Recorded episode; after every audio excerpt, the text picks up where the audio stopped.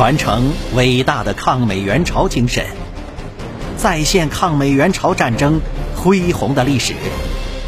您现在收听到的是由银针观澜制作播讲的《较量：伟大的抗美援朝战争》。关注银针观澜主页及公众号，闻历史风云，观人世沧桑。第一百三十九集，从东线总攻击开始的那一天，让双方交战官兵印象最深的，不是一夜的流血混战，而是交战地域这场漫天的大雪。雪花密集而厚重，气温骤降至零下三十度以下，交战双方冻伤者比战伤者更加痛苦难熬。到二十八日天亮的时候，持续了一夜的猛烈攻击开始和缓了。此时的志愿军部队和美军部队都有了空隙来审视一下自己目前所处的处境。在柳潭里，美军陆战一师的先头部队和二十七军七十九师一部彻夜战斗，战场形成了对峙的局面。此时此刻，志思判断。此地区的美军数量比原先预想的数量要多出一倍，而且装备之精良是远在志愿军之上的。美军指挥部判明，美军已在这寒冷的不毛之地被大批的志愿军部队所分割。如果不采取强有力的措施，那么只要天再一次黑下来，志愿军的喇叭再次吹响的时候，恐怕在包围圈中的所有美军就要全军覆没了。应该说，应该这样说：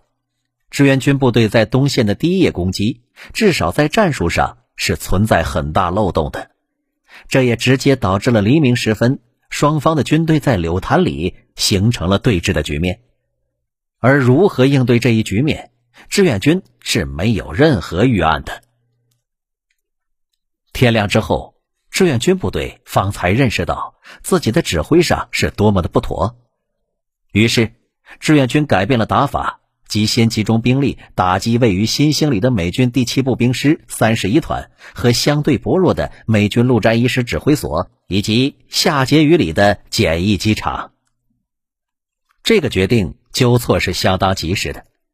至少他从战术上符合志愿军在其历史上所形成的战术原则，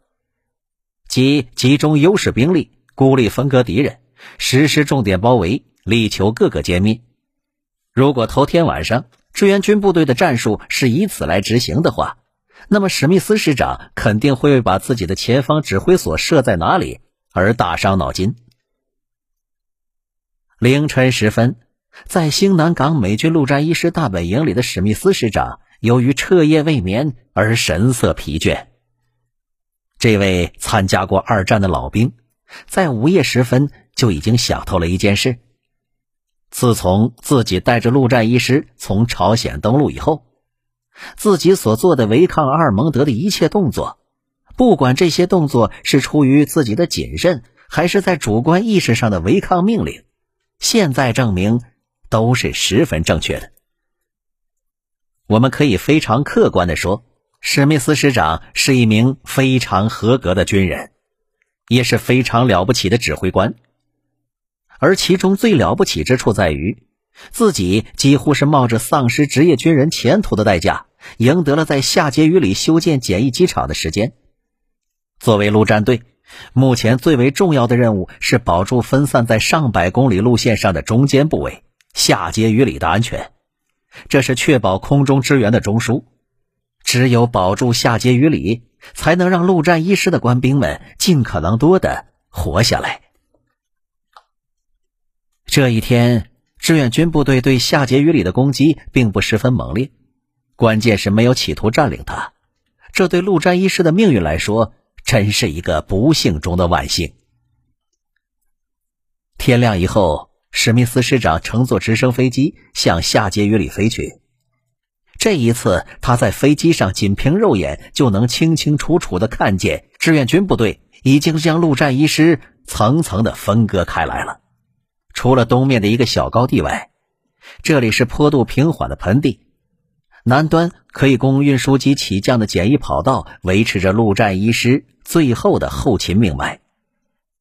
这里设有陆战一师的前方指挥所，集中着陆战一师的勤务队。负责这里安全的是一团三营营长李奇中校，他指挥的部队有三个连。同时，由于运输的问题，七团二营的营部和一个火器连也在这里驻留。在志愿军部队开始攻击以前，李奇中校只是作战参谋，制定了防御方案。此时，稍有军事常识的人都会清楚，防御夏桀榆里的要点只能是东面的高地和南面的机场。实际上，在阿尔蒙德给陆战一师下达北进命令的当天，陆战一师师指挥部的大部分人员和第十军派来的直属队已经陆续到达了下碣隅里。这时，小镇突然间人流车流拥挤不堪。在史密斯师长的坚持下，机场的简易跑道在加紧施工，地连的士兵们奉命不分昼夜的干活。当夜幕降临，柳潭里的美军开始受到攻击的时候，简易机场的施工现场依旧是灯火通明，而跑道此时仅完成了四分之一的工程量。史密斯师长命令，不惜一切代价也要将机场修好。此时的美军工兵也在和时间赛跑，在未来的几天内。施工现场，即使有志愿军的战士们冲进来与美军士兵进行近距离的肉搏，即使志愿军的炮弹像雨点一样落在施工工地上，美军对于机场的施工仍然没有停下来。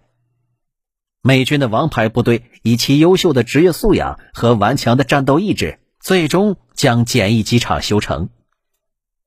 很多的美军士兵是一边开着推土机，一边举枪射击的。这条用生命和鲜血铸就的跑道，最终成为陆战一师撤退中起到了几乎是决定作用的一条生命线。谨慎的史密斯师长最终用这条用鲜血铺就的跑道，拯救了四千多名陆战一师士兵的生命。十一月二十七日上午十一时，美军陆战一师和第七步兵师在夏杰雨里开设了指挥所。阿尔蒙德军长也飞到了下碣隅里，他和史密斯在指挥所的帐篷里密谈了一个小时。具体谈了些什么，没人清楚。但是有一点可以肯定，那就是阿尔蒙德军长没有谈到改变计划的问题。原因很简单，因为麦克阿瑟根本就没有改变进攻计划的命令。从帐篷里走出来的史密斯脸色平静。阿尔蒙德随后亲临一支已经处于志愿军包围的部队中，并向这支部队授予了一枚勋章。在授勋仪式上，阿尔蒙德竟然舔着脸对士兵们这样说：“